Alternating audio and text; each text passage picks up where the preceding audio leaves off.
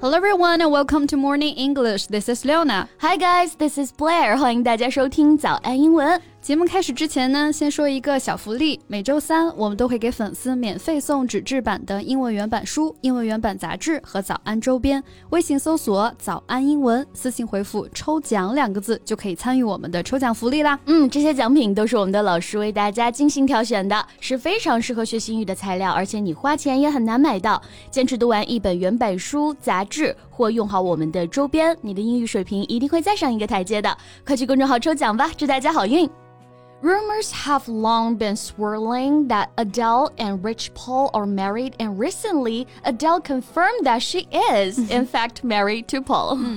铁肺天后阿黛尔的感情生活一直都是备受关注啊。那最近呢，她终于亲口承认再婚啦。 Right, and she confirmed the news while she was sitting in the audience of her friend Alan Carr's stand-up show. 这个官宣的方式啊也很有意思，是在他朋友艾伦卡尔的脱口秀现场啊。当被问到 哎有没有人最近结婚的时候呢，天后是直接高喊我结婚了。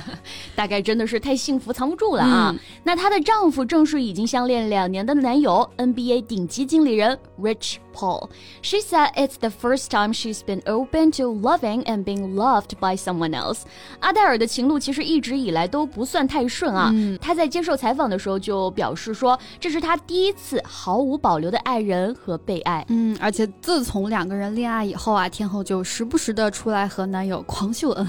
She has long been vocal about her love for Paul, telling Elle UK in 2022, "I've never been in love like this. I'm obsessed with him. I definitely want more kids." 哇，这是嫁给爱情的样子了啊！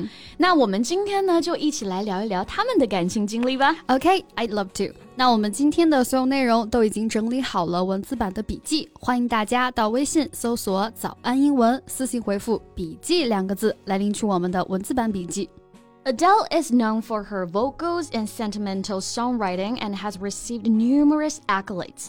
阿黛尔从出道就一直在创造她的传奇，磁性的嗓音和细腻的创作，在乐坛呢早已经是天后级别的人物了。 Yes, she's already an A-lister, so that her personal life has always received all the attention. 所以呢，她的私人生活啊也难逃大家的关注了。 Right, so A-list is used to describe the group of people who are considered to be the most famous, successful, or important. 那像阿黛尔这样的一线明星啊，我们就可以用 A-list 来形容，like A-list actor 一线影星，A-list singer 啊一线歌星。 Right, or we can say A-lister, referring to one of the most famous of all famous people. 或者呢，我们也可以直接用 A-lister 这个名词啊来指这些一线明星了。 Like it's not unusual to see an A-lister on the street in 长沙啊，比如在我们长沙街头，哎，就经常偶遇一线明星的。 That's true。其实阿黛尔的上一段婚姻到结束的时候，其实并不算特别愉快啊。Adele's divorce from her ex-husband Simon has been finalized almost three years after the pair first announced their separation。婚前被爱情冲昏头脑的阿黛尔呢，并没有签署任何的婚前协议。虽然啊，两个人最后是和解了，但是关于财产分割的问题一直是个谜。 没错，所以吃一堑长一智啊。这一次呢，他就先保护好自己的财产了。嗯，但是其实感情上，阿黛尔也很保护这段恋情。So their relationship was wrapped in secrecy at beginning。那两个人呢，一开始啊也是低调的秘密恋爱。Right. So if something such as plan is wrapped in secrecy, the details about it are kept secret. 那什么事情处于一个保密状态啊？我们就可以用 be wrapped in secrecy 来表示。wrap 意思是包包裹，secrecy 啊就是秘密，所以被包裹在秘密当中就是处于保密状态的意思啦。 Yes, Adele and Paul were first spotted together during Game 5 of the NBA Finals in 2021. 直到他们在 凤凰城的一场 NBA 比赛当中啊，被拍到一同出席，哎，这个时候恋情才曝光在大众的视野中了。Right. Two months later, Adele posted a photo of her boyfriend Rich Paul to Instagram to officially announce their relationship。嗯，仅仅两个月以后呢，阿黛尔就在 ins 上面晒出了和保罗的合照，哎，就算是正式官宣了。没错，文案啊，其实就是一个红心啊，真的是简单又甜蜜。Announce，哎，这个动词呢，表示宣布、宣告。Officially announce 就是正式公布，或者是一些官方消息，哎，其实也就是我们所说的官宣嘛。对，明星官宣的下一步呢，一般就是被粉丝催婚了啊。一直以来，他们两个人时不时就会被网友猜测是不是要结婚了。She first referred to the sports agent as her husband during a concert。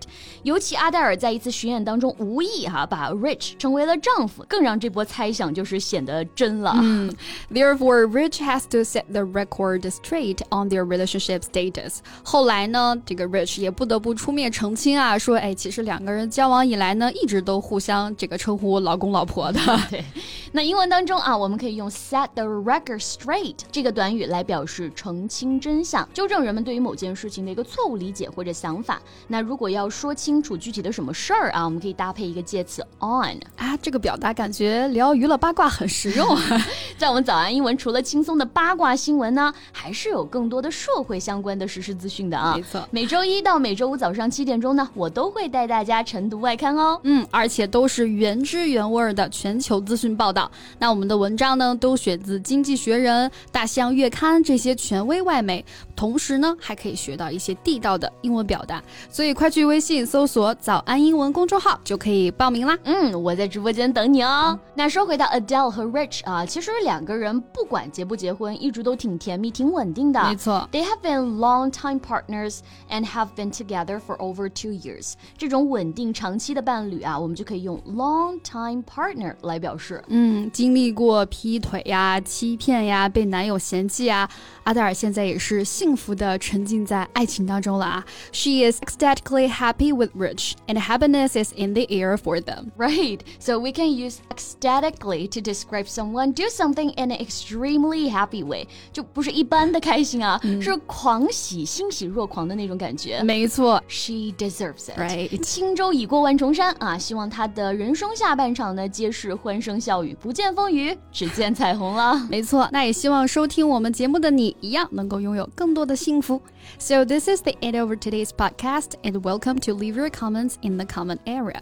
最后再提醒大家一下，今天的所有内容都给大家整理好了文字版的笔记，欢迎大家到微信搜索“早安英文”，私信回复“笔记”两个字来领取我们的文字版笔记。Okay, thank you for listening, and this is Leona. This is Blair. See you next time. Bye. This podcast is from Morning English. 学口语就来早安英文。